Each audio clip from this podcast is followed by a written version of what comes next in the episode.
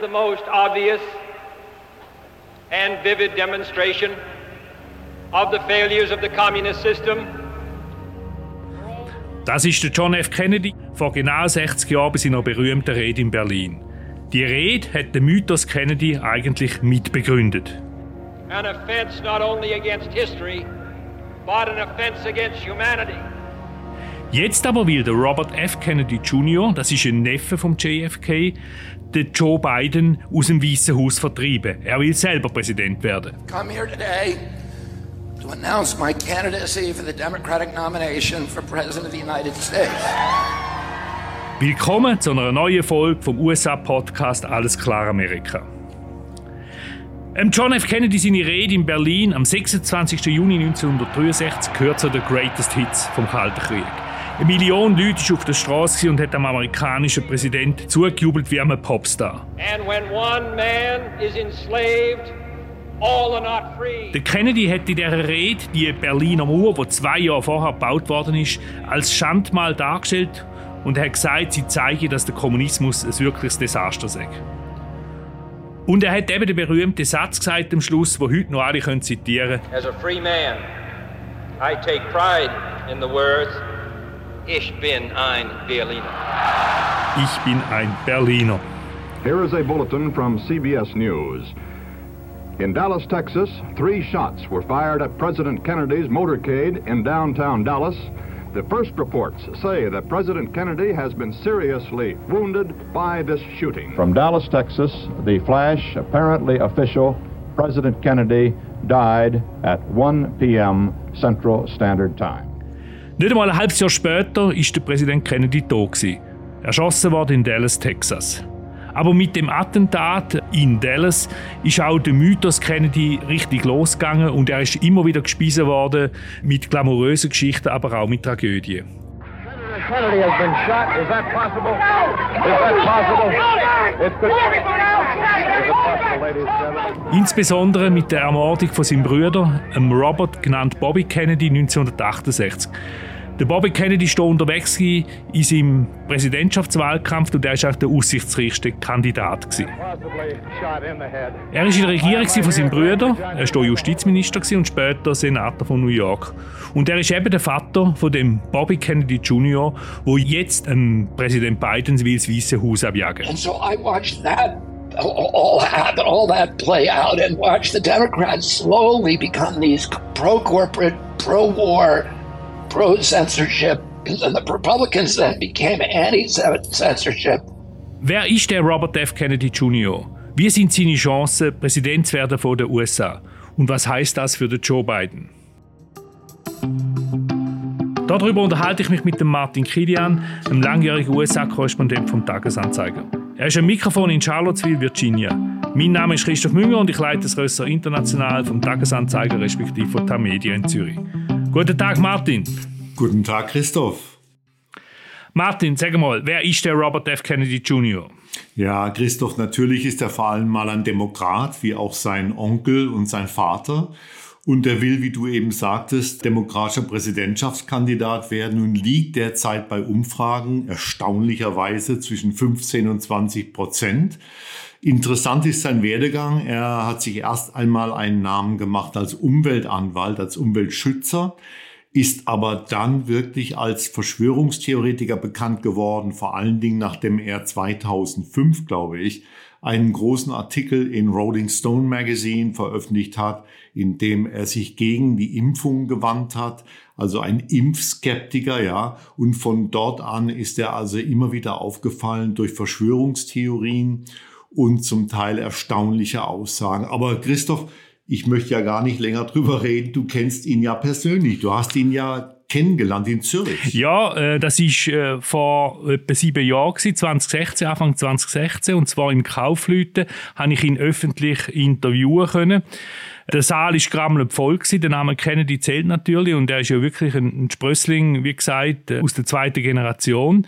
Er hat damals als der grüne äh, Kennedy gehalten. Er hat auch eine einführende Rede gehalten, obwohl äh, seine Stimmbänder stark angeschlagen sind. Er leidet an einer Krankheit und zwar heißt die spasmodische Dysphonie.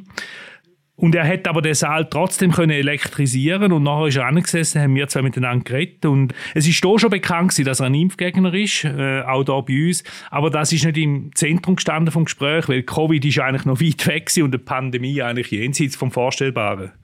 Ja, weshalb war er denn in Zürich, Christoph? Ja, er hat Werbung gemacht für die Stiftung Robert F. Kennedy Human Rights Foundation. Das ist eine Stiftung, wo im Gedenken an Bobby Kennedy äh, gegründet worden ist. Der hat sich ja sehr stark auch für Menschenrechte eingesetzt, gerade auch in seinem Präsidentschaftswahlkampf 1968. Präsidentin von dieser Stiftung ist Carrie Kennedy. Das ist eine Schwester von Bobby Kennedy. Der Bobby Kennedy Jr. ist der Bruder und eben der Vater, der, der, der Justizminister, die haben ja sehr viele Kinder gehabt. Und äh, er ist darum auch immer wieder mal ist der Bobby Kennedy Junior in der Schweiz gewesen und auch seine Schwester. Von dieser Stiftung gibt es einen Schweizer Ableger und hat die Schweizer Foundation, RFK Foundation, hat einen sehr engagierten Präsidenten, das ist der Dr. Christoph Kaller, den ich hiermit sehr gerne grüße. Die organisiert sich mit so Menschenrechtsthemen auch in Schulen, aber das ist eigentlich da weniger das Thema auf der Bühne oben. Es ist natürlich auch um die Erinnerungen gegangen an seinen Onkel und auch an seinen Vater. Was hat er denn erzählt? Ja, ich erinnere mich vor allem noch an eine Anekdote aus der Zeit der Kuba-Krise. Das ist der Bobby Kennedy Jr. natürlich ein Bub gewesen.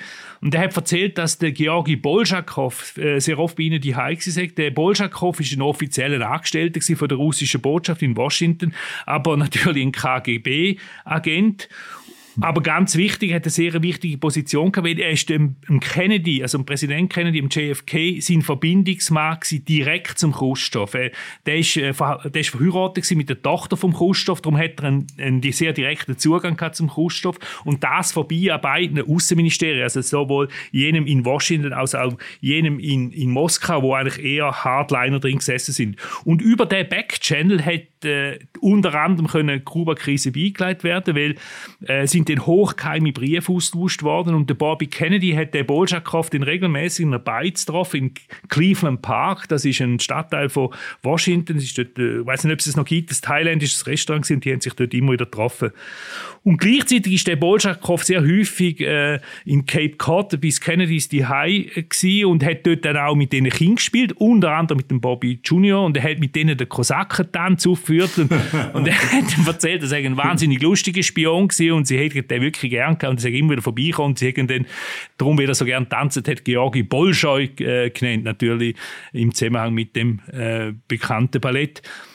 Das so die Anekdote, wo man geblieben ist. Du hast Impfskepsis angesprochen, aber mittlerweile, also jetzt in der Gegenwart, vertreten ja auch noch andere Verschwörungstheorien, oder? Ja, das kannst du laut sagen. Also er behauptet, dass Wi-Fi äh, Gehirntumore erzeuge und er spricht immer wieder von einer Big Pharma Verschwörung, also dass die pharmazeutische Industrie äh, quasi an, an der Kontrolle der Bevölkerung interessiert sei. Er behauptet auch, dass erst durch pharmazeutische Mittel wie zum Beispiel Prozac das Zeitalter der Massenerschießung, der Massenmorde, der Massaker in den USA angefangen hätte. Und äh, da verweist er dann auch auf die Schweiz. Er sagt also, die Schweiz hätte ja auch sehr viele Schusswaffen, aber eben nicht solche Massaker, wie sie dauernd in den USA vorkommen. Da muss man hinzufügen, dass, wenn ich richtig informiert bin, es in der Schweiz pro 100 Einwohner 27 Schusswaffen gibt, in den USA pro 100 Einwohner 120 Schusswaffen.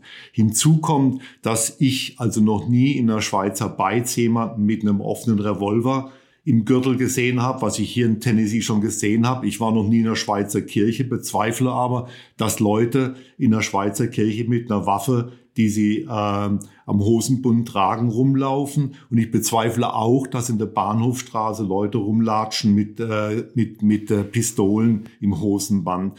Das ist also schon irgendwie sehr seltsam, dass er sowas sagt. Und genauso seltsam sind seine Auslassungen zum 5G Wireless Network da sagt er eigentlich, dass es nur ein weiterer Schritt sei, mit der Regierung die Kontrolle über die Gehirne der Menschheit übernehmen würden, also Mind Control durch die Regierung.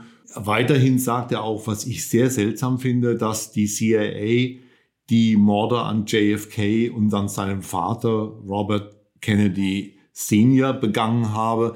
Wie du weißt, Christoph, gab es tatsächlich Vermutungen, dass die CIA an den Mord von JFK verwickelt war, aber also äh, was seinen Vater angeht, was RFK Juniors Vater angeht, das habe ich noch nirgendwo gelesen. Wir wissen, wer seinen Vater ermordet hat, Sirhan Sirhan, der heute noch im Gefängnis sitzt. Aber RFK Jr. sagt trotzdem, dass die CIA seinen Vater umgebracht hätte. Und dann sagt er natürlich auch, dass der Krieg ähm, in der Ukraine, ähm, den muss man auch aus russischer Sicht sehen, dass die Amerikaner quasi die Russen eigentlich zu diesem Angriffskrieg in der Ukraine provoziert hätten. Ja, da lassen wir ganz kurz rein in das Zitat. There is one.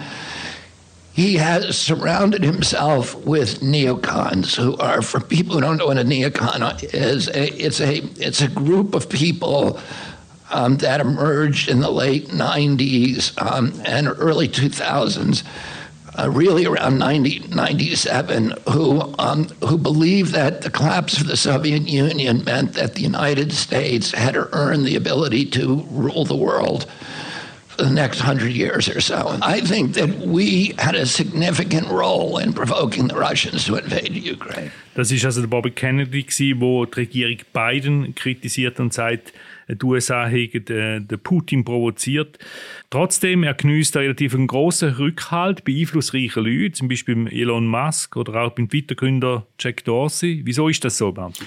Da kann man nur drüber spekulieren, Christoph. Also zum einen ist äh, Kennedy ein Bitcoin-Anhänger und damit kommt er natürlich in der Szene in Silicon Valley sehr gut an. Aber ich denke, dass es auch psychologische Gründe hat. Ich glaube, dass jemand wie Musk oder auch Dorsey dass sie Kennedy als einen Disruptor begreifen, als jemand, der das System aufmöbelt, der das System aufwirbelt. Und deshalb sind sie von ihm fasziniert.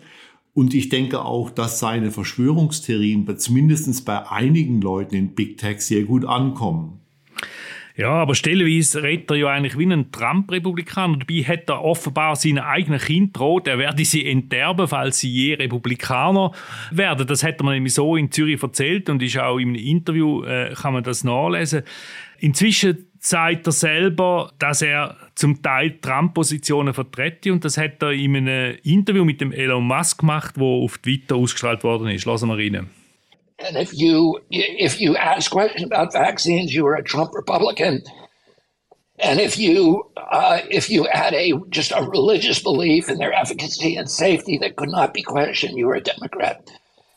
And so I watched that all happen, all that play out, and watched the Democrats slowly become these pro corporate, pro war, pro censorship Republic, uh, uh, you know, what, what had once been Republicans, and the Republicans then became anti censorship, pro civil liberties, anti war, and, uh, and there's been this tremendous realignment. Martin, was sagst du dazu? Ja, das ist eigentlich schon fast traurig. Ich meine, es stimmt zum Beispiel einfach nicht, wenn er behauptet, dass die Demokratische Partei die Partei von Big Pharma geworden sei. Es lässt sich nachweisen, dass in fast allen Wahl Gängen der letzten 20 Jahre in den USA die Republikanische Partei wesentlich mehr Geld von Big Pharma gekriegt hat als die Demokraten.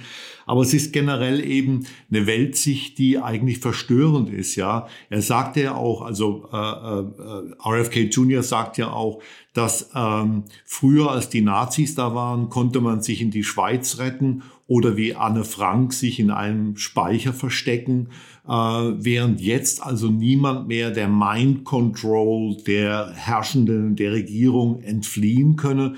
Das sind natürlich schon unglaubliche Sachen. Ich finde das sehr traurig, was er da sagt. Also auch seine Angriffe auf die Demokratische Partei.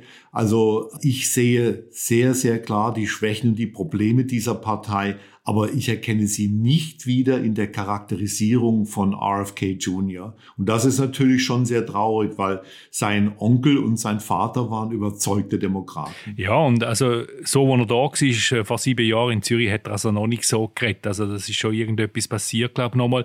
Und interessant ist auch, dass er sich sogar für den freien Waffenbesitz stark macht, also für den zweiten Verfassungszusatz, obwohl ja sein Vater und sein Onkel ermordet worden sind. Was würden die wohl sagen, äh, wenn es das würde sehen? Und generell, wie reagiert der Kennedy-Clan auf, auf die Auftritte? ich glaube, sein Onkel und sein Vater würden ohnmächtig werden, wenn sie ihn hören könnten. Das ist sehr, sehr weit weg äh, von allem, wofür JFK und RFK standen. Und das ist ja auch so, dass sich Teile der Familie öffentlich von ihm distanziert haben. Korrigiere mich, wenn ich das falsch sage, aber ich glaube auch Carrie Kennedy hat sich von ihm distanziert. Die Verwandten haben sogar einmal in der New York Times ein Op-Ed geschrieben, also eine Meinung, wo sie sagen, dass sie ihren Onkel und Bruder sehr lieben, aber dass er völlig falsch liegt mit seinen äh, Impfverschwörungstheorien und seinem anderen Kram, den er von sich gibt. Es ist eigentlich fast schon traurig, ja. Vor allen Dingen, wenn man sich überlegt, wie unglaublich gut RFK Jr. war als Umweltschützer, als Umweltanwalt. Da hat er sehr viele Erfolge gehabt.